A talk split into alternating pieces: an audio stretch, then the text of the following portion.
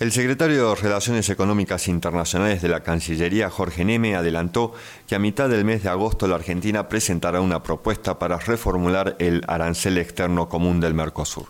Neme declaró que Cancillería está conversando con el Ministerio de Desarrollo Productivo y el Ministerio de Agricultura sobre este tema. Neme sostuvo que el Mercosur tiene que tener una mayor apertura en algunos rubros y sectores y que hay que ganar competitividad en otros. Si no somos capaces de abrir algunos espacios en nuestro nomenclador arancelario, vamos a tener limitaciones muy importantes en el resto del mundo, sobre todo en el marco de la pandemia donde todos los países están viendo con muchísimo cuidado el tema de sus mercados internos y la protección, declaró el secretario de la agencia oficial TELAM. Remarcó que la propuesta no está aún terminada, pero que va a ser una reingeniería del arancel externo común, donde algunos sectores van a seguir en el mismo nivel que antes, en otros se baja un poco. La idea es que no peligre ningún sector sensible en la industria de la región, tanto en Brasil como en la Argentina, que son los países que tienen una estructura industrial más compleja, pero que ayuda a una conexión más fluida con el mercado mundial.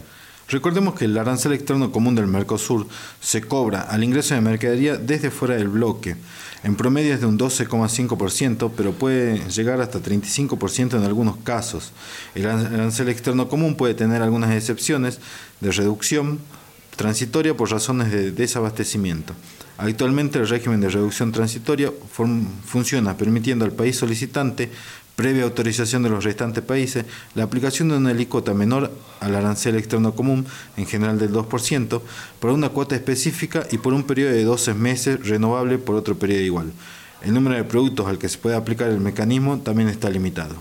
Según un informe de la Asesoría de Política Comercial del Ministerio de Economía y Finanzas del Uruguay, el país que mayormente ha dado uso de esta normativa históricamente ha sido Brasil, quien siempre tiene una cantidad de pedidos en Comisión de Comercio cercanos al máximo de ítems permitidos para aplicación de esa excepción arancelaria. Luego lo sigue Argentina, pero con un número muy inferior de pedidos, y finalmente Uruguay, que no usó más de tres o cuatro pedidos por año. Paraguay hasta el día de hoy no ha utilizado a esta normativa. La posición actual del gobierno brasilero es más aperturista con respecto al arancel externo.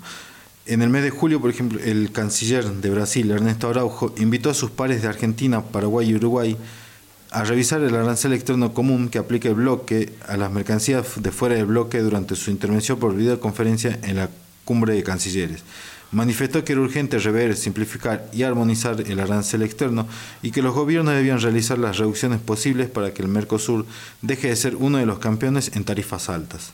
En esos días, el secretario de Comercio de Brasil, Lucas Ferranz, reveló que su país no solo propone llevar el arancel externo común a un rango más próximo de la media internacional, sino además disminuir la discrepancia entre alícuotas vigentes en diferentes sectores. Ferraz sostuvo que la gran distorsión en el Mercosur en términos de aranceles está en el sector industrial y puso como ejemplos que el nivel ronda el 7% para productos químicos, el 12% para varios ítems siderúrgicos, 14% para bienes de capital y de informática, 27% para vinos y 35% para automóviles, calzados y textiles. Para el funcionario, la reestructuración unilateral de los aranceles de importación no se contradice con acuerdos de libre comercio como el anunciado entre Mercosur y la Unión Europea. Según Ferraz, este es un camino, un recorrido que ya lo hicieron México y Sudáfrica. Ferranz consideró que en este modelo de economía cerrada la industria brasilera perdió 15 puntos porcentuales de participación en el Producto Bruto Interno en cuatro décadas. Además de la cuestión arancelaria, el gobierno brasilero busca discutir las reglas de origen para los bienes puedan ser considerados nacionales o regionales.